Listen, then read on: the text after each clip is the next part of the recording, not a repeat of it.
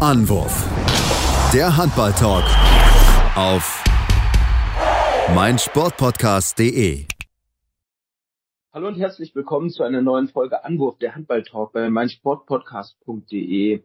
Wir sprechen heute über die hinter uns liegende Europameisterschaft, schauen auf, ja, nochmal auf die Vorstellung der deutschen Mannschaft, auch die Tops und Flops vielleicht auf dieser Europameisterschaft werfen, aber natürlich auch von dem Blick nach vorne auf das anstehende, auf den ansteh auf die anstehenden DRW-Pokalpartien. Äh, zu Gast habe ich erneut Niklas Trittin. Hallo Niklas, aber wir haben heute ja, auch noch einen besonderen Gast, nämlich äh, heute mit dabei ist ähm, der ehemalige Vizepräsident des DHBs äh, und der Geschäftsführer der Füchse Berlin, Bob Hanning. Hallo Bob. Servus, freue mich äh, mit euch mal zu talken. Sehr schön, sehr schön. Ich habe es schon äh, eingangs erwähnt, wir wollen natürlich gerne nochmal ähm, auf die Europameisterschaft zurückblicken. Jetzt haben wir alle, sage ich mal, auch wieder eine, ich nenne es mal, normale Woche hinter uns gebracht. Die Eindrücke konnten, so, konnten wir so ein bisschen sacken lassen. Am Ende ist es ein vierter Platz geworden, der ja allerdings zustande gekommen ist mit vier Siegen, vier Niederlagen, einem Unentschieden Bob, du hast es natürlich auch schon so ein bisschen in deiner Kolumne gesagt, aber nimm uns doch vielleicht noch mal kurz mit rein, was dein Eindruck jetzt auch vielleicht nach dieser einen Woche Eindrücke sacken lassen ist vom deutschen Team. Ja, also erstmal finde ich, müssen wir sagen, haben wir eine überragende Europameisterschaft gesehen. Ich finde, das gehört mal als allererstes hin. Wir haben äh, als Deutschland gezeigt, äh, dass wir wirklich in der Lage sind, etwas Einzigartiges äh, zu schaffen und äh, Fans und äh, Medien und alles, was dazugehört, mit in diesen Bann eine Europameisterschaft halt auch mitzunehmen. Das war, war überragend, äh, das Eröffnungsspiel äh, in Düsseldorf in einem ausverkauften Fußballstadion, äh, die ganzen äh, vollen Stadien, sei es in München äh, oder in Berlin oder aber dann auch in Köln. Äh, ich finde, das hat schon echt fasziniert und ich erinnere mich noch an äh, mein Gespräch mit Michael Wiederer, dem ERF-Präsidenten, äh, als es um die Bewerbung ging. Wir haben uns aus zwei Gründen 24 äh, äh, beworben. Äh, das eine war, wir wollten das auch tatsächlich alleine tun. Es gab erst ja die Überlegung, es zusammen mit, mit Dänemark und der Schweiz zu machen. Und wir haben uns dann entschieden, es, es, es tatsächlich alleine auf die Beine zu stellen, weil wir gesagt haben, Deutschland kann das alleine auch, auch stemmen und wird die Menschen auch, auch in, in Bewegung bringen. Und das zweite war natürlich der Blick Richtung, Richtung Olympische Spiele 24 äh, in Paris und äh, da war es uns halt einfach wichtig für die deutsche Mannschaft optimale Voraussetzungen zu schaffen und sich direkt zu qualifizieren. So, das war mal die, die Rahmenbedingungen, die wir, die, wir, die wir hatten und die wir schaffen wollen. Und ich finde, da muss man einfach sagen, das war, ist gelungen und das, wir haben eine tolle Europameisterschaft gesehen. Sportlich äh, habe ich es ja auch schon gesagt äh, und dafür ja auch äh, mir ordentlich die Finger verbrannt, äh, ähm, äh, habe ich gesagt, muss man das sehr viel differenzierter betrachten.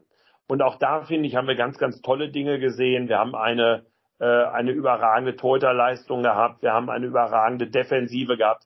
Ich habe gesagt, wenn man das, sich das die Spiele anguckt, wir haben, wir als allererstes haben es geschafft, die Dänen in 7 gegen 6 zu bringen, äh, was vorher noch keine Mannschaft äh, vorher geschafft hat. Äh, da haben wir dann äh, uns äh, schwer getan in Lösungen, aber grundsätzlich haben wir überragend gedeckt. Die Franzosen haben im Finale auch die, das 7 gegen 6 ähm, äh, entschlüsselt und äh, deswegen sind sie auch verdient Europameister geworden. Das heißt, wir können sagen, Goller hat funktioniert, wir können sagen, Köster hat funktioniert und wenn Heimann und äh, auch vor allem Kohlbach auch eine Defensive gestanden haben, war das auch äh, äh, absolut exzellent. Äh, das, das sind einfach die, die Dinge, die wir, die wir, die wir positiv äh, mitnehmen können äh, aus der Europameisterschaft. Und wenn wir jetzt anfangen zu sagen, was hat, äh, was hat nicht funktioniert, dann müssen wir uns auch ehrlich und kritisch auseinandersetzen, auch äh, wenn das dem einen oder anderen vielleicht nicht gefällt. Wenn man vier Spiele im eigenen Land nicht gewinnt, wenn man gegen Österreich unentschieden spielt, wenn man sich nicht qualifiziert äh, direkt für die Olympischen Spiele, dann kann man einfach nicht von einer willkommenen oder vollkommenen äh, Europameisterschaft sprechen. Das ist einfach äh, wird der Sache nicht gerecht. Und dann muss man anfangen, das zu analysieren und muss sagen, was hat nicht funktioniert. Und äh, das liegt sicherlich auch, äh, hat sicherlich auch wieder verschiedene Ursachen. Äh, und die habe ich sehr klar angesprochen. Äh, wie gesagt, mir dafür ein bisschen die Finger verbrannt, aber ähm, damit kann ich ganz gut umgehen. Jetzt ähm, war es ja so, dass von den vier Siegen schon mal einer auch recht glücklich war gegen Island, einer gegen Nordmazedonien, wo man jetzt sagen würde, ja, das war ja eigentlich ein Pflichtsieg und auch das Unentschieden gegen Österreich basierte ja dann eher darauf, dass Österreich in den letzten zehn Minuten gar kein Tor mehr geworfen hat und denen völlig die Luft ausging. Die Olympia-Quali hat es auch nicht so ganz gepackt. Sie haben schon angedeutet, dass da jetzt das ein oder andere vielleicht resultatmäßig nicht optimal gelaufen ist. Wo würden Sie denn ansetzen, was man noch verbessern könnte? Also ist dann wirklich die oftmals angesprochene Integration der jungen Spieler, da sind Sie ja auch, ja, sagen wir mal, die Person im deutschen Handball, die das immer vorantreiben will, dass, dass die jungen Leute zu möglichst viel Spielpraxis kommen. Ist das so ein bisschen der Hauptpunkt, damit die ja, etablierten Kräfte wie Juri Knorr und Knorr, ähm, Kur auch ein bisschen entlastet werden? Oder wo würden Sie da ansetzen? Also erstmal würde ich mich nicht für junge Spieler einsetzen, wenn sie nicht die Qualität hätten zu spielen äh, weil am Ende des Tages ist ja nicht das Erlebnis das Entscheidende, sondern das Ergebnis, was man, was man erreichen will. Und äh, wenn die jungen Spieler nicht die Qualität hätten, äh, dann dürften sie auch nicht spielen. Und man hat sie ja immer wieder kritisiert, die sogenannte zweite Reihe. Und ähm, jetzt lassen Sie uns das einfach mal äh, ganz entspannt äh, anschauen, was denn eigentlich, was denn eigentlich passiert. Jetzt gucken wir uns das Spiel um Platz drei an. Da müssen wir doch sagen, äh, ein Juri Knorr äh, und auch ein Julian Köster waren völlig überspielt. Diese Diskussion, äh, auch wenn man keine Koryphäe ist, äh, erkennt äh, selbst der gemeine, der gemeine Fan. Jetzt muss man doch sagen, was kann man denn gegebenenfalls anders und noch besser machen, neben dem, was man ja wirklich auch gut gemacht hat. Und jetzt nehmen wir das Thema Juri Knorr, äh, der mit seiner Spielweise die Knorr-Spielweise hat. Das ist das, was er, was er spielt. Das ist das, was er spielen kann. Und das ist auch das, was uns in ganz, ganz vielen Themen nach vorne gebracht hat. Jetzt haben wir gesehen, er hat nicht immer die Leistung abrufen können. Er hat äh, irgendwann gesagt, wir müssten den Zuschauern das Geld zurückzahlen. Äh, dann ist er unfassbar hart mit sich ins Gericht gegangen mit seiner, äh, mit seiner Leistung. Und im Übrigen beides auch zu Recht. Äh, die Leistung war einfach nicht gut genug. Und jetzt muss man sagen, wie kann man Juri Knorr helfen? Erstens, indem man ihn nicht ganz so viel einsetzt und nicht nicht, nicht maximal belastet und zweitens, indem man ihm auch das Gefühl gibt, hey, da ist noch jemand dahinter, der das spielen kann. Und jetzt kommen wir zu den jungen Spielern und äh, äh, mein Freund Alfred Giesler, ich bezeichne ihn ganz bewusst so, weil ich ihn unglaublich schätze, äh, hat gesagt, der, der Hanning hat Eigeninteressen, vermutlich meint er wegen Nils Lichtlein. So, und dann sage ich, jeder, der äh, sich die Spiele auf Dein nochmal angucken kann, es sind ja noch zu gehen, guckt sich die Viertelstunde Deutschland-Kroatien mit, mit, mit Nils Lichtlein ein. Und geht mit mir in die Diskussion und zeigt mir, ob es irgendeine Viertelstunde im deutschen Angriff gab, wo so viele Chancen klar rausgespielt worden sind und so eine Geschwindigkeit und gute Spielkultur geherrscht hat. Und das ist das, was ich meine, wenn man die Spiel, wenn man den Spielern vertraut, wenn man die Spieler spielen lässt, habe ich doppelte Wirkung. Ich habe die Situation, ich habe ein anderes Spielsystem, nämlich nicht das Knorsche, sondern, sondern das andere. Und ich habe die Situation, dass ich Spieler entlasten kann. Und darum geht's mir. Und das ist die Situation. Und äh, jetzt sind wir auch wieder ehrlich, was war mit Renas? Renas hat gespielt, weil und nur deshalb äh, Hefner äh, nach Hause musste. Und dann hat er gut gespielt und deswegen durfte er danach auch nochmal wieder weiter ranspielen. So, und diese Kapazitäten zu nutzen, wenn man sagt, wir wollen jetzt erfolgreich sein und wir wollen auch in Zukunft erfolgreich sein, das ist das Thema, wo ich sage, äh, da müssen wir noch ran. Und wenn wir, wenn wir uns äh, Kohlwache angucken, der hat Weltklasse gedeckt. Und wenn wir, äh, wenn wir Heimann angucken, das sind doch Jungs, die das können. Und wenn ich das alles, das Potenzial, was wir haben, einfach nutze und nicht ständig davon rede, ich habe keine zweite Reihe, dann werden wir auch noch, noch erfolgreicher und das gepaart wird dazu führen, dass, dass, dass, dass Deutschland äh, dem Anspruch, den es als größter Verband haben muss, einfach auch gerecht werden kann. Und nur darum geht es. Es geht nicht um Eigeninteresse oder junge Leute, sondern es geht um die Idee, die dahinter steht, sportlich Handball Deutschland erfolgreich zu machen. Würden, ja. würden Sie sagen, dass wir so ein bisschen die Chance haben verstreichen lassen, diese super euphorische eingespielte U, diesen super euphorischen eingespielten U21-Block mehr ins Turnier zu bringen, weil gerade angesprochen das Spiel gegen Kroatien, ich persönlich habe es auch gesehen im Spiel gegen Schweden, da hat Nils Lichtlein zusammen mit Renas Uschins ähm, auch nochmal so einen so einen fünf bis zehn Minuten Block in der zweiten Halbzeit bekommen, wo sie sehr ja sehr, sehr, sehr eng in der Absprache waren in den Angriffen und es immer gegriffen hat. Also Renas Uschins beziehungsweise Nils Lichtern sind dann immer zum Abschluss gekommen. Man hat diese Unbeschwertheit, dieses Selbstvertrauen, das sie durch den U21-Titel bekommen haben. Das war ja eigentlich so die Komponente, wo wir alle ein bisschen gehofft hatten, dass das das ist, was den Überraschungseffekt bei dieser Heim-EM gibt. Ähm, haben wir da eine Chance verstreichen lassen? Ja, ich, ich gehe ich gehe sogar einen Schritt weiter. Ich sage, was war denn bis jetzt besonders an unserem Angriffsspiel? Wo war denn die besondere Note in unserem Spiel? Ähm, war, wir haben zwei Weltklasse-Kreisläufer mit Kohlbacher und äh, mit Goller. Äh, wenn ich unser Überzahlspiel angesehen habe, dann war das nicht Weltklasse. Es war auch kein, nichts Besonderes, war auch keine besondere Idee, die dahinter gesteckt hat. Und äh, mit Renars um mit Lichtlein und vielleicht dann sogar mit Fischer. Äh, einfach mal zehn Minuten immer und immer wieder geben. Die Jungs sind ja gut. Die Jungs sind ja gut. Die können ja Handball spielen. Und jetzt komme ich, und dann kommt wieder von mir aus Knorr, äh, Heffner, Kohlbacher, Goller, völlig frisch, völlig in der Situ Situation gewandt. Und ich bin mir ganz sicher, wir haben einfach eine Medaille verschenkt. Und, und das ist, das ist die Situation des, und das Witzige ist, und das ist das, was mir eigentlich, eigentlich Sorge macht. Ich kann mit Kritik leben. Ich bin 55. Meine, meine Karriere ist äh, am Ende des Tages äh, äh, auch, auch zu Ende. Ich brauche keinen mehr. Ich brauche, das ist die, die ist nicht die Situation. Äh, aber ich bin, bin, ich habe mit so vielen Menschen gesprochen und mich haben so viele Menschen aus dem In- und Ausland äh, angerufen äh, und, und gesagt, Bob, du hast so recht. Äh, aber wir, wir leben in so einer Kultur der Angst, dass die Leute es einfach nicht aussprechen.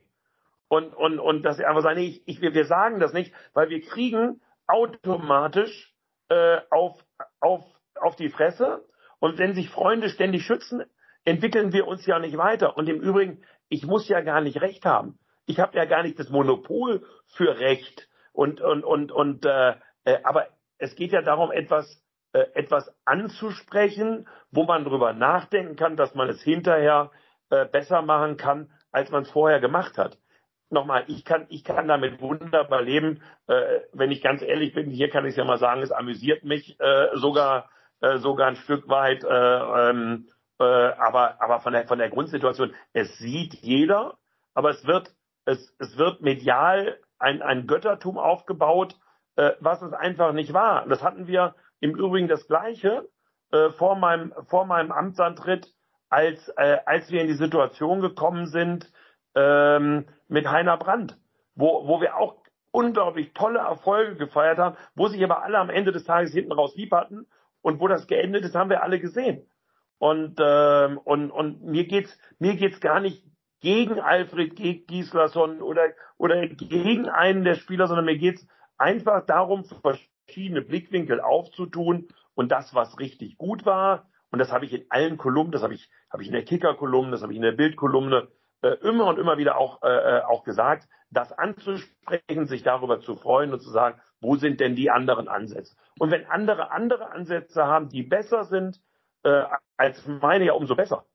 Ja, wir hatten ja auch nach jedem Deutschlandspiel einen Podcast aufgenommen und klar, vielleicht waren wir auch manchmal zu hart oder auch manchmal zu nett zu der deutschen Mannschaft, aber was wir auch immer angesprochen hatten, war eben dieser Punkt mit den jungen Spielern. Deshalb spielen die nicht öfter. Und ähm, es war, es war für uns irgendwie genauso wenig nachvollziehbar, auch gerade das Alfred Giesler, sondern auch andere, die dann immer schon direkt kritisiert hatten, von wegen, ja, die zweite Reihe ist nicht so stark, ohne dass sie es jemals richtig zeigen durften da hatte ich mich dann auch immer gewundert, was, was da los ist. Also gibt den Jungs doch erstmal die Chance und wenn es nicht klappt, kann man dann nachher immer noch sagen, es war zu, vielleicht zu früh. Aber zuerst zu sagen, es ist zu früh, ohne dann jemals richtige Einsatzzeiten gehabt zu haben, ja. konnte ich jetzt auch nicht ganz nachvollziehen. Nee.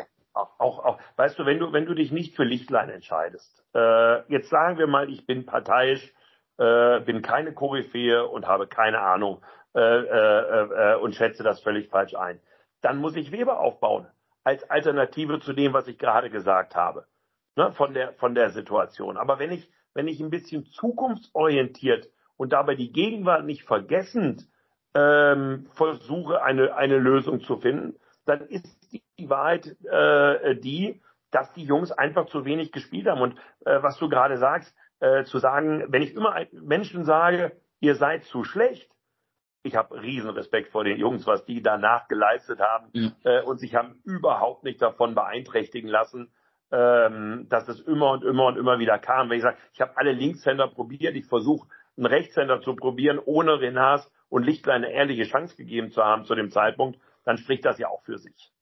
Ja, halten wir mal fest, vielleicht äh, um den um den Rückblick auf das deutsche Team bei dieser Europameisterschaft abzuschließen, wir hätten uns so ein bisschen noch mehr, ich will es gar nicht Jugend vorstellen, weil die Jungs sind gestandene Bundesligaspieler, ähm, die haben sich ihre Chance verdient, die haben sich ihre Chance spätestens in dem Moment verdient, als sie diesen U21-Titel beeindruck in beeindruckender Manier gewonnen haben und Woche für Woche ihre Leistung in der in der in der Bundesliga zeigen.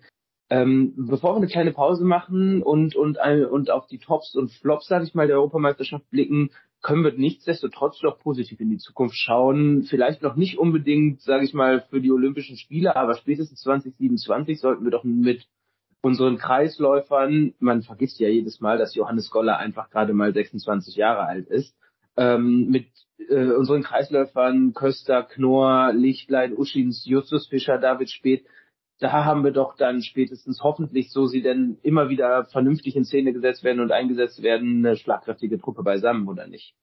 Also wir können das auf den Punkt bringen. Wir müssen 27 Weltmeister werden. Ich habe es damals bei 21 bei der Junioren-WM äh, jetzt letztes Jahr gesagt, äh, wir müssen den Juniorentitel holen, weil wir einfach so viel, so viel besser sind als alle anderen. Äh, die Mannschaft ist top mit dem Druck umgegangen. Äh, Martin Heuberger hat eine gute, gute Mischung gefunden aus aus, aus Fokus und, äh, und Entspannung.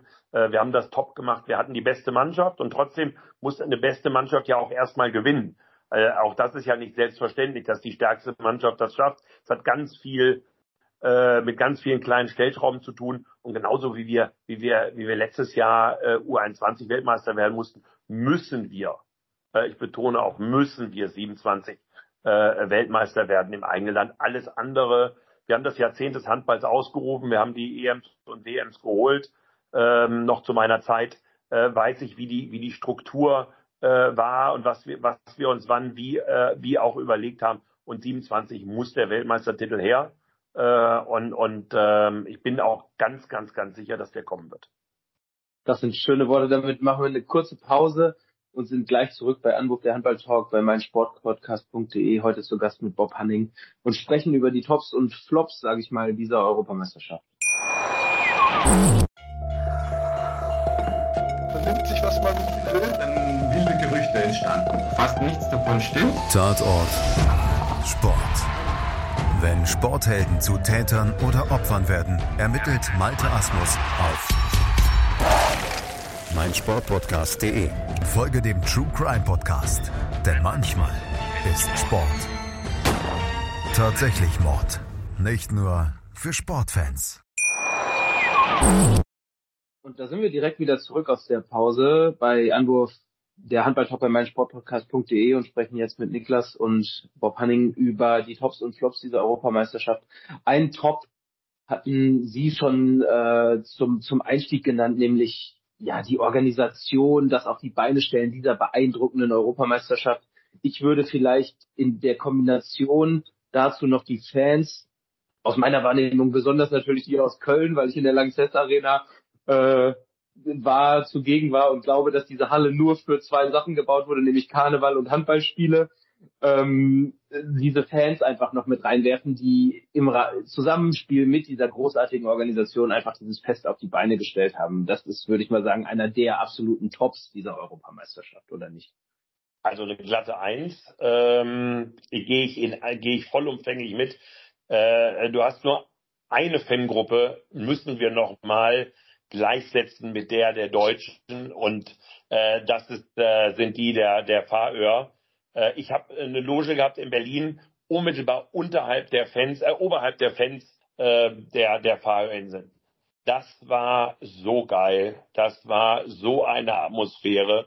Das hat so viel Spaß gemacht, wie die ihre Mannschaft äh, angefeuert haben und danach äh, danach nicht aus der Halle raus wollten. Also die mussten wirklich rausgekehrt werden. Zehn Prozent oder 20 Prozent der kompletten Bevölkerung war ja da.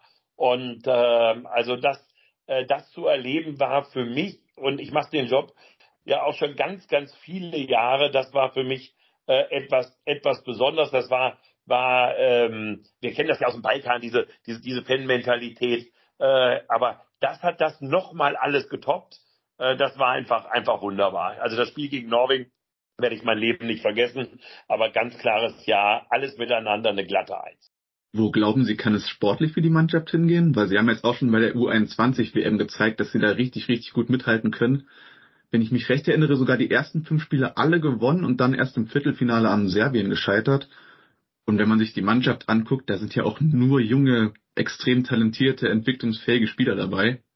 Glauben also, Sie, also ich hoffe erstmal auch sehr, dass Sie wiederkommen, weil mich hat's riesig gefreut, das mitzuerleben. Aber ich kann mir auch gut vorstellen, dass es das sportlich nochmal einige Schritte vorangehen könnte, oder?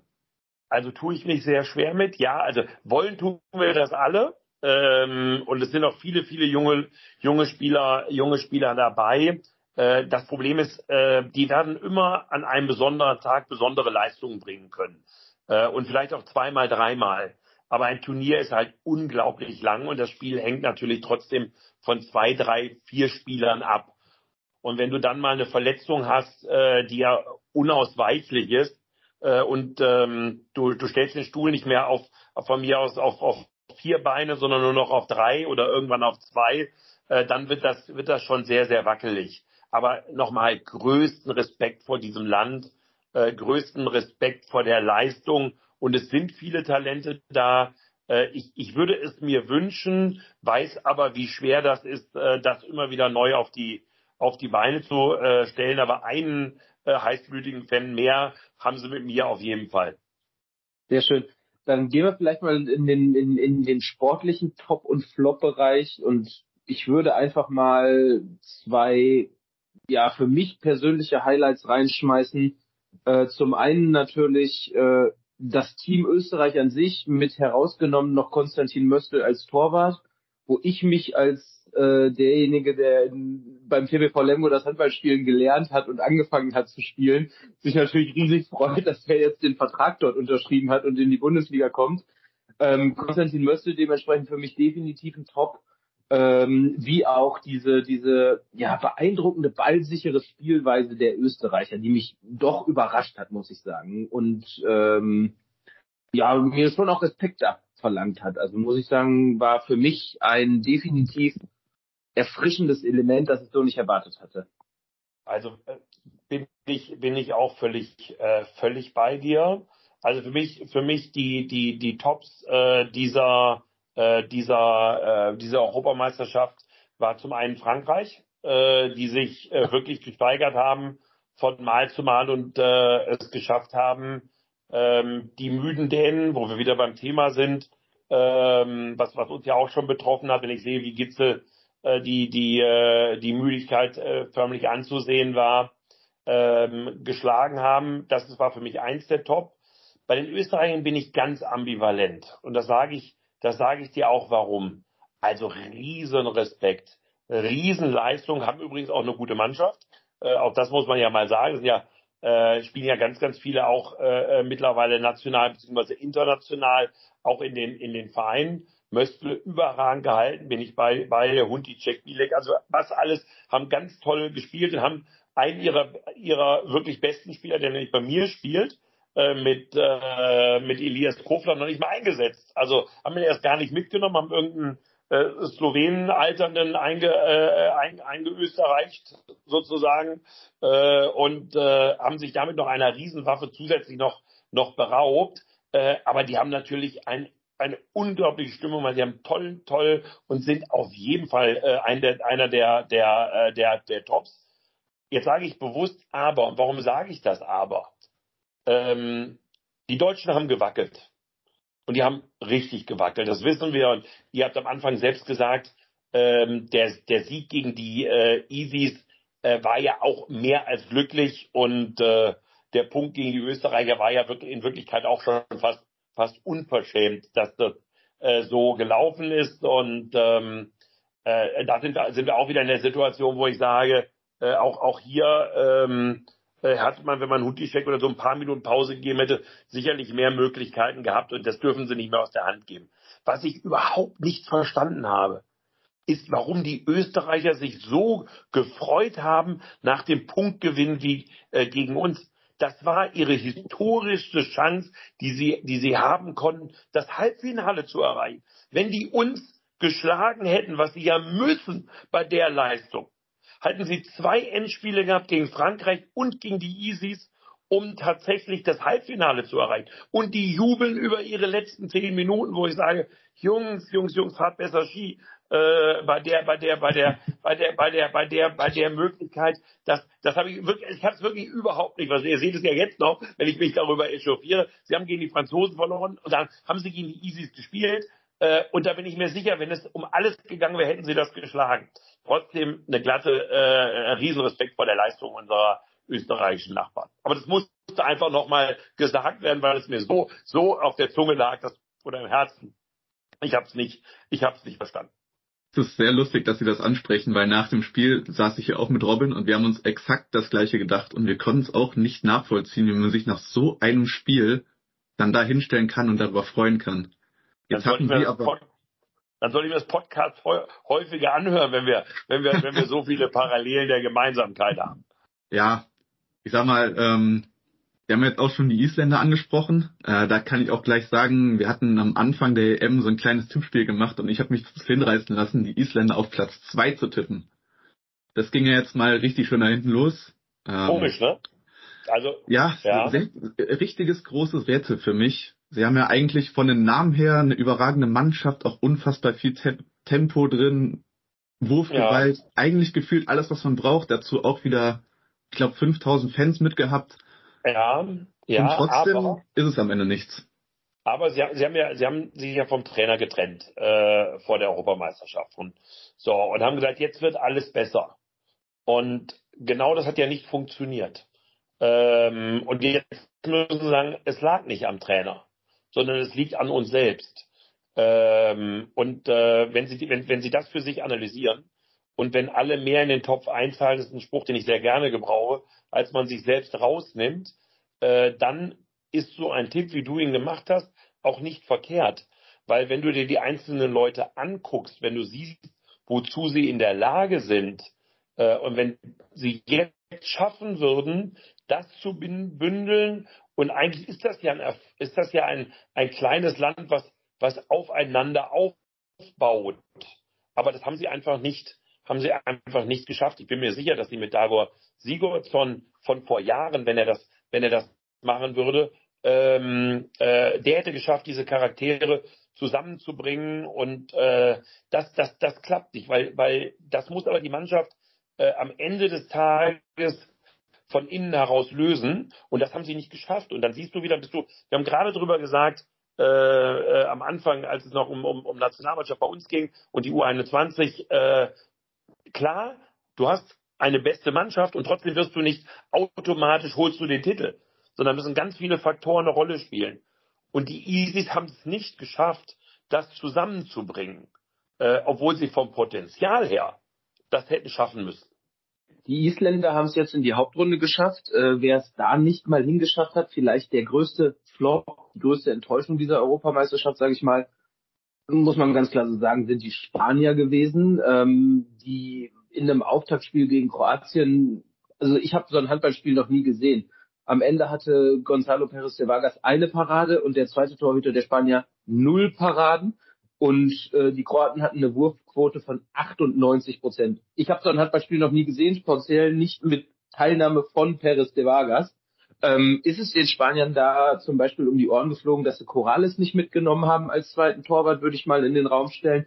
Und war es auch einfach bei den Spaniern vielleicht irgendwann jetzt mal überfällig? Also äh, ja, ich fange die letzte Frage. Ja, es war überfällig. Äh, und ja, äh, im Nachhinein hätten sie ihn besser mitgenommen und ins, ins, äh, ins Tor gestellt. Also, also ich bin immer so, so ein Freund davon, äh, Dinge nicht von hinten raus äh, Spiele zu bewerten, weil das ist immer leicht. Du kannst das immer tun, ähm, wenn du wenn du ins Spiel gehst und und Dinge nicht funktioniert haben, zu sagen, warum hast du das nicht gemacht, das nicht gemacht oder das nicht gemacht. Ähm, und und ähm, äh, sie sind mit mit Vargas in, in in die Spiele reingegangen Und es gab ja kein Anzeichen dafür, dass dieser, dass dieser Weltklasse-Torhüter in seinem Leben mal in einem Spiel nur einen Ball hält. Äh, also äh, an, an dem Tag hätte wahrscheinlich der, der spanische Busfahrer mehr gehalten, weil er nicht hätte, hätte weglaufen können von den, äh, von den, äh, von den, von den Bällen. Aber das passiert. Aber ich finde, was ist danach mit den Spaniern passiert? Äh, das hat mich ehrlich gesagt erschrocken. Ne? Und wenn du dann einen Moros zurückholen musst, ähm, für die Abwehr, dann, dann zeigt es ja, dass du irgendeinen Teil äh, des Themas verpasst hast. Bin sehr gespannt. Die U20 der, der, ähm, der Spanier äh, wird mit Dänemark sind für mich der, der, die Hauptfavoriten bei der nächsten äh, bei der nächsten Junioren und erst dann kommen wir und die und die Schweden und je nachdem wie die Portugiesen auftreten die die die Portugiesen was jetzt nachkommt und sie, auch die müssten jetzt gucken äh, dass sie ein paar Weichen richtig stellen weil sonst wird's eng Übrigens ganz bitter für die, für die, ähm, für die Serben, weil die jetzt äh, ein Qualifikationsspiel gegen die Spanier, äh, gegen die Spanier spielen müssen. Also äh, die haben gleich äh, vermutlich die Serben mit äh, in den Abgrund gestürzt. Ja. Dann ähm, machen wir vielleicht noch mal eine ganz kurze Pause und blicken ähm, im letzten Teil noch mal kurz zwei drei Minuten auf ähm, ja kommende Aufgaben, ähm, die die bei die bei euch bei den Füchsen, bei Potsdam etc. anstehen. Ähm, aber das nach einer kurzen Pause hier bei Anwurf der Handball Talk bei meinsportpodcast.de. Hey, Malte Asmus von meinsportpodcast.de hier. Ab März geht's weiter mit unseren 100 Fußballlegenden. Staffel 4 bereits. Freut euch auf Zlatan Ibrahimovic, Michel Platini, Cesar Luis Minotti, Paolo Maldini, um nur mal vier zu nennen. Und bis wir mit der vierten Staffel kommen, hört doch einfach noch mal rein in die bisherigen drei Staffeln. Ronaldinho, Sepp Meyer, Gary Lineker, Lothar Matthäus und viele weitere warten da auf euch. 100 Fußballlegenden. Jetzt überall, wo es Podcasts gibt. Und da sind wir zurück aus der Pause bei Anwurf, der Handballtalk bei meinsportpodcast.de haben über die Leistung der deutschen Nationalmannschaft bei der Europameisterschaft im eigenen Land gesprochen, haben über die Tops und Flops gesprochen und wollen jetzt aber auch mal den Blick wieder vorauswerfen, denn ja, wie es im Handball nun mal so ist, steht äh, in wenigen Tagen, genauer gesagt, wir nehmen heute am Freitag auf, übermorgen äh, steht einfach ein absolutes Kracherspiel für die Füchse Berlin im DRB-Pokal an 16.30 Uhr geht es gegen den, ja, ich nenne ihn mal wieder erstarkten VfL Gummersbach. Wie kann es sein, also wie kann das funktionieren, dass Topspieler zum Beispiel, die bei der Europameisterschaft waren, bei diesem Spiel zu 100 Prozent da sind? Das ist doch fast unmöglich, oder? Ja, das ist äh, in der Tat unmöglich. Wenn du, wenn du bis zum, äh, bis zum Wochenende gespielt hast, äh, das ist ja auch, das ist ja nicht nur, nur ein körperliches Thema, sondern es ist ja auch im, äh, äh, also nicht nur physisch, sondern auch psychisch äh, in der Situation wieder auf den Ligaalltag äh, auch, äh, auch umzuschalten. Das sind jetzt auch die Wochen, wo man gucken muss, dass man ähm, den Spielern trotzdem auch, äh, auch Pausen gibt. Ich habe äh, mit meinem Trainer und mit, mit Stefan Kretschmer auch gesprochen und gesagt, macht es nicht Sinn, vielleicht in der Euroleague jetzt mal auf, auf mal ein, zwei Spieler zu verzichten, denen die Pausen zu geben, äh, damit sie sich nicht hinterher komplett überspielen.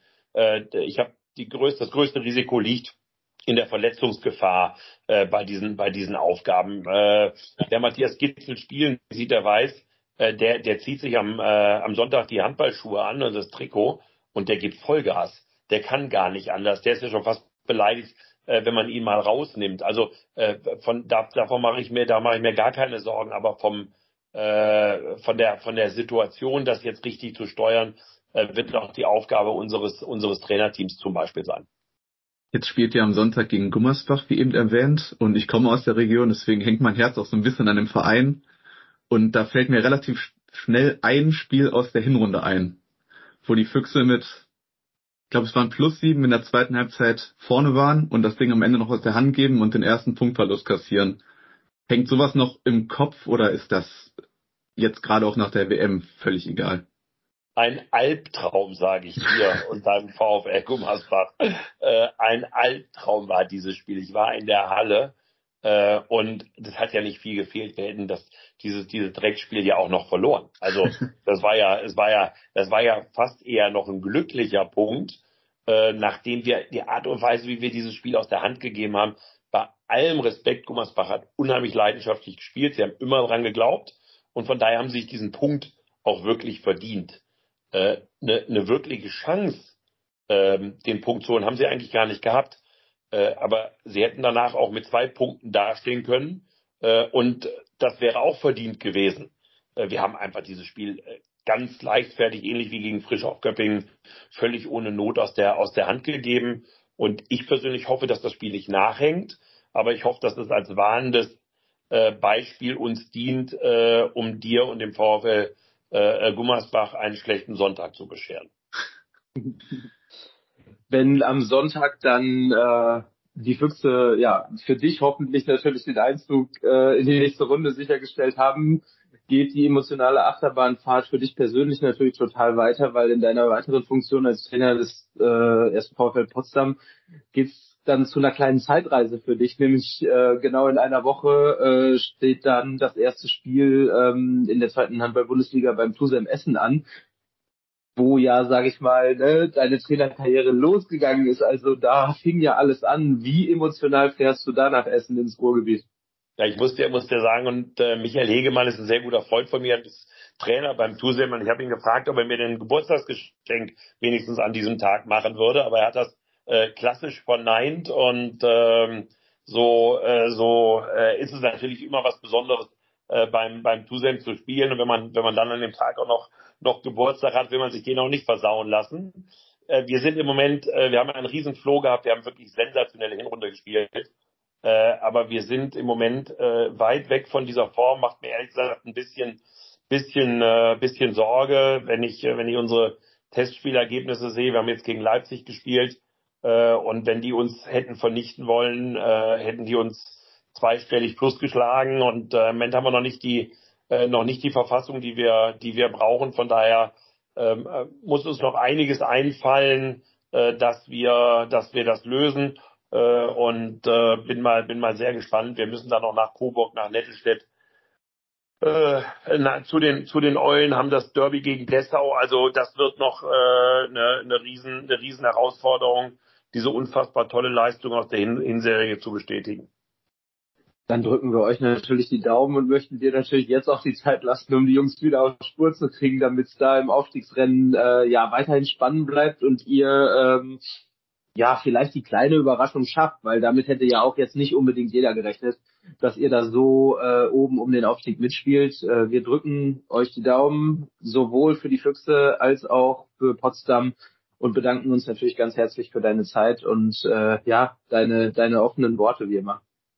Sehr gerne, hat viel Spaß gemacht. Dankeschön. Und dann sind wir aus der Pause zurück und wollen uns natürlich jetzt mit dem Ganzen auch mal analytisch ein bisschen nähern und haben Julian Rux von Handpolitik zu Gast. Hallo Julian. Hi Sebastian. Schön, dass du wieder die Zeit genommen hast. Letztes Jahr warst du auch schon mit dabei und dann wollte ich auch in diesem Jahr natürlich mal den Blick auf die Zahlen werfen. Ähm, Julian, wenn wir uns die deutsche Mannschaft mal als erstes vornehmen, glaube ich mal so ein bisschen. Ich glaube, es ist, glaube ich, ganz gut, um auch den Auftrag zu machen. Platz vier am Ende wenn man sich die Zahlen äh, zu, äh, zu Genüge nimmt, wahrscheinlich ausschlaggebend der deutsche Angriff gewesen, warum es dann nicht zur Medaille gereicht hat, oder? Genau, also eindeutig. Die Defensivwerte sind durch die Bank wirklich gut. Ähm, ich, die meiner Meinung nach beste Metriker, um Defensiven und Offensiven zu messen, sind halt Tore oder Gegentore pro 50 Ballbesitze, weil es eben im Gegensatz zu, den, zu der hohen Anzahl von Toren ähm, das eben darauf levelt, ob das Team oder die Gegner äh, schnell oder langsam Handball spielen und man ja immer für ein Tor, äh, das dann geschaut wird, eben wie viel man für ein durchschnittliches Spiel, was ungefähr 50 Ballbesitze hat, ähm, eben dann tatsächlich Tore erzielt und da Deutschland ähm, einfach die besten Werte defensiv ähm, mit 24,4 Gegentoren pro 50 Ballbesitzen klar die beste Mannschaft des Turniers. Wenn wir also Dänemark als zweitbeste Mannschaft hat über ein Gegentor mehr pro äh, ja, pro 50 Ballbesitze, was ein starker Wert ist. Ich habe das auch ein bisschen, ähm, ja, eine Art, ähm, wo man praktisch noch die Gegnerstärke mit ähm, einberechnet, also wo geschaut, geschaut wird, wie man im Vergleich zu den anderen Teams, die gegen die Mannschaft gespielt haben, ähm, dann praktisch bei den Toren pro 50 Ballbesitzen in den jeweiligen Spiel oder Gegentoren lag. Ähm, mitberechnet, auch da liegt die deutsche Mannschaft klar auf Platz eins. Also defensiv hat es wirklich gut funktioniert. Ähm, ja, nur offensiv, wie du gesagt hast, äh, war eben das, das große Problem. Da liegt man halt ähm, ja mit, mit 25,9 Toren pro 50 Ballbesitze ja äh, ziemlich durchschnittlich, ähm, eher sogar leicht unterdurchschnittlich. Also ja, da ist es noch ähm, ja äh, einiges an, an Luft nach oben, sagen wir mal so. Mhm. Inwiefern ist es denn auch dann, wenn wir uns auf die Wurfeffektivität uns da anschauen? Ich meine, klar, der Deut wir wissen ja auch, dass die Werte da nicht so überragend sind, aber ich kann mir auch da vorstellen, dass das wahrscheinlich eher so ein bisschen ja durchschnittlich, wenn nicht sogar ein bisschen unterdurchschnittlich im Vergleich jetzt zu den anderen Teams ist, oder? Genau. Also mit ähm, einer gesamten Wurfquote von ähm, 58,1 Prozent liegt die deutsche Mannschaft ähm, unterdurchschnittlich. Der Durchschnitt liegt bei ähm, 61 8,9 Prozent oder lag ähm, beim Turnier. Ähm, und wenn man es jetzt mal aufteilt auf nur was, äh, was aus dem, also die Feldwurfquote und die Meterquote, dann ist beides unterdurchschnittlich. Also 57,2 aus dem Feld, 70, äh, ähm, 70,9 oder ja 71,0 eigentlich ähm, sind beides unterdurchschnittliche Werte. Also ja, da war deutlich, ähm, dass einfach überall in sämtlichen Aspekten eigentlich noch ähm, ja, was das, was das angeht, Luft nach oben. Ja, das denke ich schon. Also ich denke, es hat ja auch das Spiel auch, die, die Spieler haben auch gezeigt, dass das vor allen Dingen offensiv das große Problem gewesen ist, dass man auch da die Torhüter dann mit Sicherheit noch ein bisschen, bisschen warm geworfen hat, wenn wir uns das äh, insgesamt anschauen. Wenn wir uns natürlich jetzt die Franzosen anschauen, ich meine, sie sind ja, sind ja nicht äh, unverdient Europameister geworden. Was hat sie denn in diesem Turnier so besonders stark gemacht? So das Gefühl war, dass sie vor allen Dingen ja, glaube ich, besonders defensiv sehr, sehr gut gewesen sind, aber auch irgendwie offensiv irgendwie immer ihre Tore erzielen konnten. Ja, also ich habe das tatsächlich äh, gestern oder heute in einem Artikel, der heute erscheint, für die EHF ähm, mir auch etwas genauer angeschaut. Und tatsächlich die Defensive war gar nicht so gut. Problem war natürlich auch die Torhüterleistung, wo sie teilweise ja am Ende, als ich Samuel Bella Sender eine Quote von ungefähr 30 Prozent hatte, am Ende ähm, über das ganze Turnier durchgesetzt als, als Nummer eins. Im ersten Spiel war er noch nicht mal im Kader. Da hatten sie schon Probleme, sich zu finden. Im Finale hat es dann aber eben top funktioniert. Sie waren einfach immer da, am Ende dann da, wo ähm, ähm, ja, wenn ja, wenn es gebraucht wurde oder eben ähm, haben performt, wenn es dann wichtig war. Ähm, was vor allem im Finale, aber auch schon über das ganze Turnier bei den Franzosen aufgefallen ist, dass sie ähm, einfach wenig Fehler gemacht haben. Sie sind das Team mit den wenigsten Ballverlusten ähm, über das ganze Turnier gewesen und vor allem im Finale waren sie mit äh, 2,3 Ballverlusten pro 50 Ballbesitze das Team, das seit inklusive 2016 oder ja, dass das in einem Spiel die drittwenigsten Ballverluste überhaupt gemacht hat. Also krass guter Wert und das in einem Finale ja, später auf jeden Fall für die, für die Nervenstärke der Franzosen, wenn sie das so, so überragend hinbekommen. Und das ist schon wirklich ein, ein Zeichen dafür, dass das wirklich, ja, fast perfektes Spiel gewesen ist, äh, wofür man ja deutsche Mannschaft immer gehofft hatte, aber die Franzosen haben es einfach, einfach wirklich dorthin bekommen. Ähm, wenn wir aber im Finale sind und auf die Dänen schauen, war es dann bei denen, dass sie dann zu viele Fehler gemacht haben oder, oder woran lag es denn? Weil ich meine, man hat sich ja Offensive doch schon überraschend schwer getan, ja eigentlich, wo man vielleicht dann sagte, dass die also sonst so starke Offensive ja nicht so zum Zug gekommen ist, sag ich mal. Also sie haben tatsächlich zu viele Fehler gemacht. Ähm, im, Im Interview oder in der Pressekonferenz nach dem Spiel hat ja auch äh, Nikola Jakobsen gesagt, sie hatten mehrfach die Chance, das Spiel zu gewinnen, haben dann aber einfach den Sack nicht zugemacht. Ähm, das war auch tatsächlich der Fall und vor allem, wie du gesagt hast, zu viele Fehler. Ballverluste sind wieder ein Thema. Zum einen, also Frankreich hatte die wenigen, Dänemark war auch das ganze Turnier über schon das Team, das die wenigsten Ballverluste forciert hat beim Gegner. Also auch wenn sie eine ganz gute Verteidigung hatten, was viel an den Torhütern einfach lag, da, ähm, ja, sie haben wenige Ballverluste beim Gegnern forciert. Plus, gerade im Finale hatten sie eben ähm, ja, über, also während Frankreich drei hatte im ganzen Spiel, wenn man es jetzt nicht äh, auf 50 Ballbesitze rechnet, hatte Dänemark 12, also einfach deutlich mehr und hatte, sie hatten die klar bessere Wurfquote, über 10 Prozentpunkte bessere Wurfquote. Aber durch die Ballverluste wird es dann eben ja, wieder egalisiert, beziehungsweise eben das Pendel auf Seite von, Seiten von Frankreich ähm, übergeschwappt. Wenn wir mal weiterschauen und uns mal mit dem Thema MVP All-Star Team beschäftigen wollen. Ich meine, für viele war es ja überraschend, dass Nedem Remili am Ende der MVP geworden ist. Wir haben es in der Fazit auch schon besprochen gehabt, dass wir uns eigentlich, wenn wir von Franzosen genommen hätten, wahrscheinlich Ludwig Fabregas genommen haben, einfach wie er übergespielt hat. Wie sieht es denn analytisch bei ihm aus? Hast du da vielleicht etwas, um den Case von äh, Remeli zu untermauern oder ist es auch da eher schwierig, zu belegen, dass er der beste Spieler des Turniers gewesen ist? Es ist schwierig. Ähm, ich habe auch das Thema mir für meinen EHF-Artikel ein bisschen ähm, angeschaut und also wie du sagst, Fabregas führt eigentlich ähm, eigentlich keinen Weg vorbei. Ähm, Remili hatte okaye Zahlen, aber eine Wurfquote von 54 äh, Prozent, wenn ich jetzt äh, auf die Schnelle richtig im Kopf weiß, äh, ist ja irgendwo ja für einen Rückraumspieler noch okay, aber jetzt überhaupt nicht herausragend. Er hatte viele Assists mit 6,4 im Schnitt, wobei Assists ist eigentlich eine Statistik, auf die ich im Handball nur ganz ungern verlasse, da ähm, ja, dass, dass eben ähm, ja, die, Definition, wie die erhoben wird, teilweise sehr unterschiedlich ist. In manchen Spielen hat man für jeden Wurf einen Assist oder für jedes Tor einen Assist, äh, in manchen Spielen nur für ganz wenige. Da bin ich immer nicht so ganz zufrieden mit, wie es erhoben wird. Da war er aber natürlich mit äh, 6, ja, 6,3 waren es im Durchschnitt unter den Spielern, die es äh, in die Hauptrunde geschafft haben, der, auf dem dritten Platz, also ganz knapp ähm, hinter dem erstplatzierten Luke Steins mit 6,6 hatte relativ wenig Ballverluste dazu mit 2,1, also weniger als die beiden vor ihm. Das sind okay Werte, ähm, und das sind gute Werte, ähm, aber meiner Meinung nach ähm, eben nichts, was jetzt ähm, besser ist als, als Ludovic Fabregas, der eben zum einen in der Abwehr, auch wenn jetzt da Frankreich nicht die allerbesten Zahlen über das ganze Turnier hatte, ein wichtiger Spieler war sondern eben auch im Angriff ähm, herausragend war eine Wurfquote von 89,8 Prozent, was im Prinzip mit Abstand ähm, äh, mit Abstand die beste ist unter allen Spielern, die die in der Hauptrunde waren und eben eine bestimmte Anzahl an Würfen genommen haben, also über über vier, vier pro Spiel. Ähm, ja, also ich kann überhaupt nicht verstehen, wie Fabrikas nicht MVP wurde und wie es Remili wurde. Ja gut, dann sind wir, bin ich mal zufrieden, dass ich nicht, dass ich der Einzige bin, dem es so gegangen ist, sondern dass auch das mal so zahlentechnisch so nachlegen kann.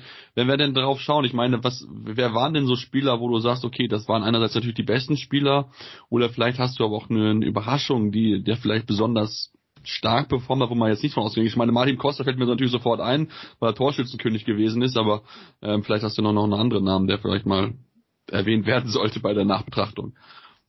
Genau, also wenn wir so ein bisschen ähm, mal einfach nach Position vom All-Star-Team durchgehen, dann äh, bei den Torhütern war es ja Andy Wolf, der gewählt wurde. Ähm, kann man sicherlich machen nach der Performance dann im, ähm, im Spiel um Platz drei, weil ja auch die das halt vor den Finalspielen Klar. bekannt geben wurden, die All-Star-Teams, was für mich auch ähm, absoluter Quatsch ist. Ähm, ja, war seine Quote dann im Vergleich zu Emil Nielsen ähm, und auch zu Andreas Palika deutlich schlechter, die für mich die, die deutlich besseren, ähm, oder das ist deutlich schlechter, aber die hatten halt 39 und 37 Prozent, während Wolf bei 33 Prozent waren, ist für mich schon ein Unterschied und ähm, ja, da hätte ich auf jeden Fall ähm, Nielsen vorgesehen, das, äh, vorne gesehen, das ist mit Sicherheit keine große Überraschung, ähm, aber aber ja, und dann natürlich, was ich ähm, beim All-Star-Team ziemlich, äh, ziemlich wild fand, waren die, die Außen.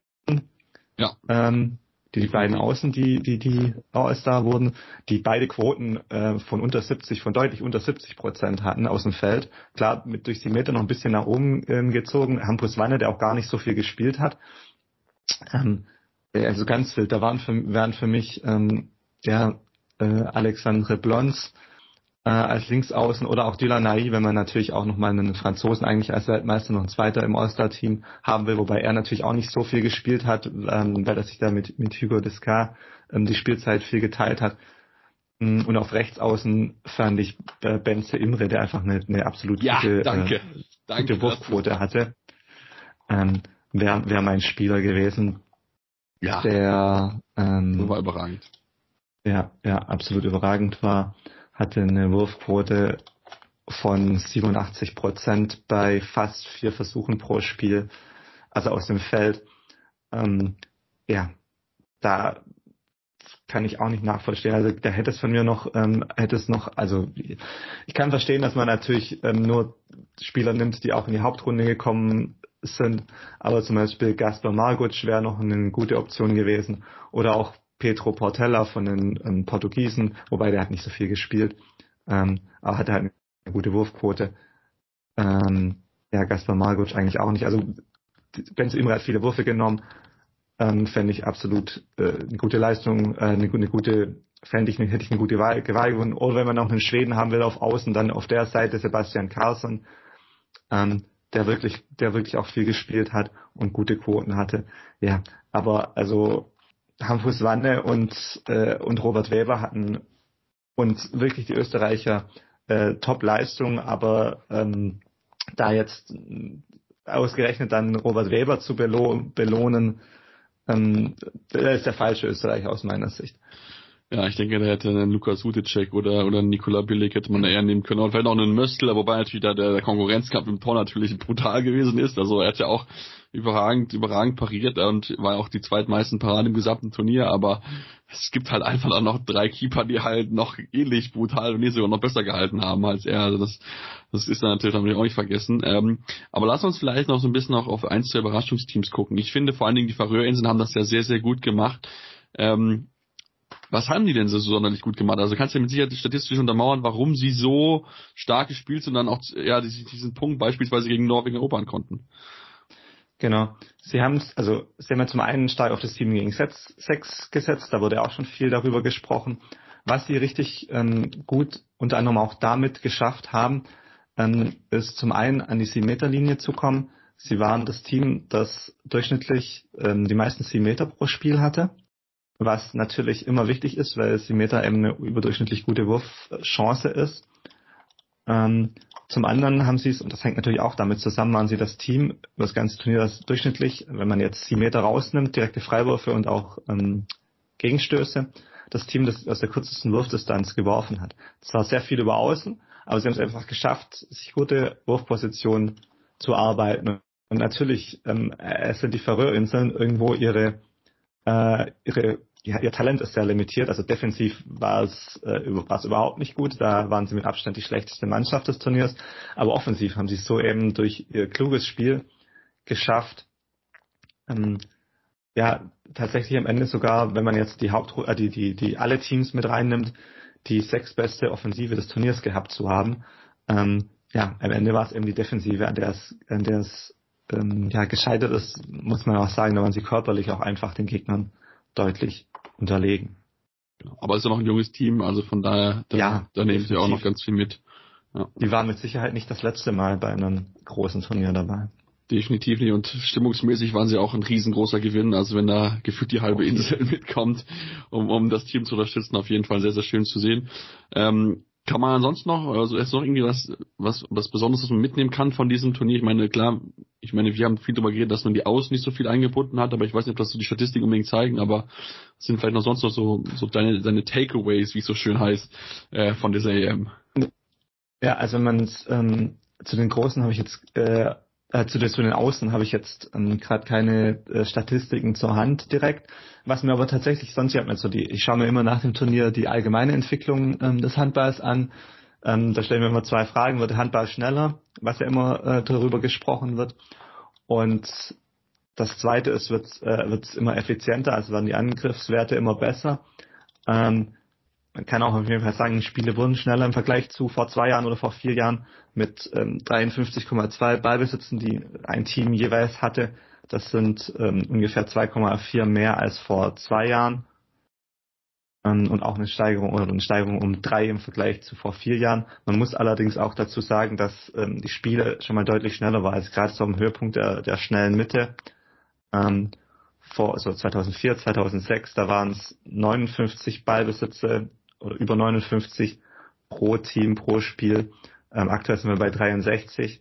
Also es wird wieder schneller, aber es ist eben noch nicht mal auf, nicht auf dem Niveau, was es vor ähm, einigen Jahren war, was, was natürlich auch einfach daran liegt, dass die, ähm, dass die, die Umschalt, das Umschaltspiel, die, äh, der Rückzug deutlich besser funktioniert oder die Teams darin deutlich besser geworden sind einfach.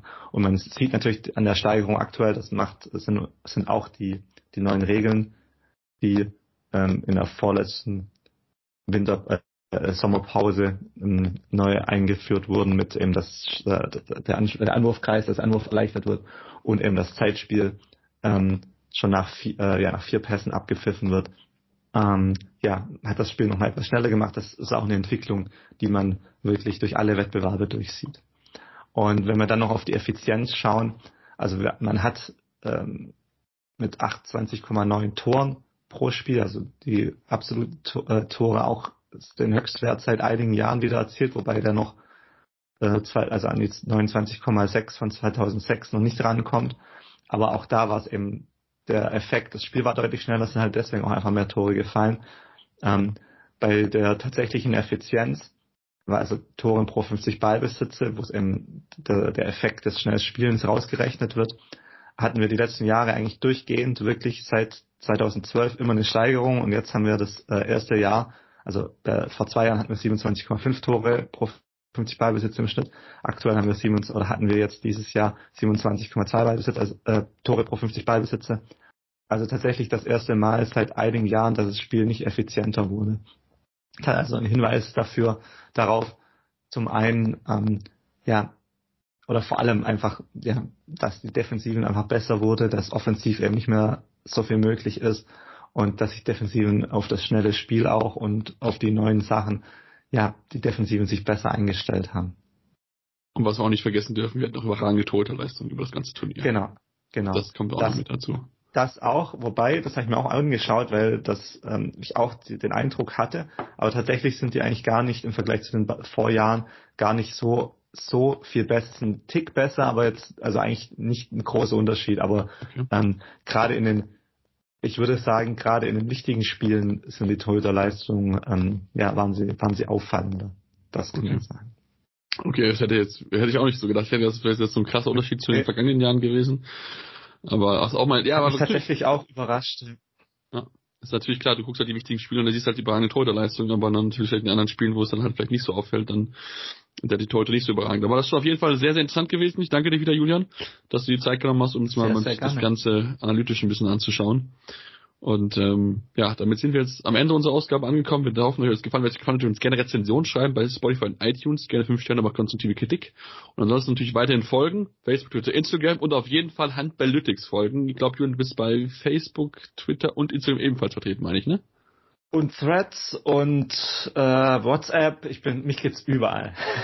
überall zu finden, das ist ganz gut. Auf jeden Fall auf der EF-Seite, da gibt's natürlich auch die Artikel dann bei Ihnen zu finden. Genau. Ähm, also von daher, wenn ihr mehr lesen wollt, da auf jeden Fall Handballytics ähm, folgen. Wir werden es auch auf jeden Fall in die Show Notes verlinken, sodass ihr dann auch immer up to date seid, denn es geht ja nicht auch dann abseits der Großturniere dann noch natürlich fleißig Content von Julian. Und Julian, danke dir ganz, ganz herzlich und dann euch, liebe Zuhörer, alles Gute bis zum nächsten Mal hier bei Anruf am Handball-Talk auf meinsportpodcast.de. Anwurf. Der Handball-Talk auf meinsportpodcast.de.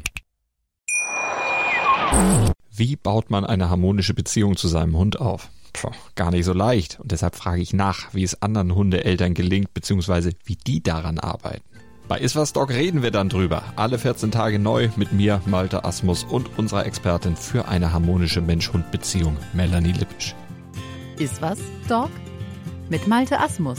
Überall, wo es Podcasts gibt.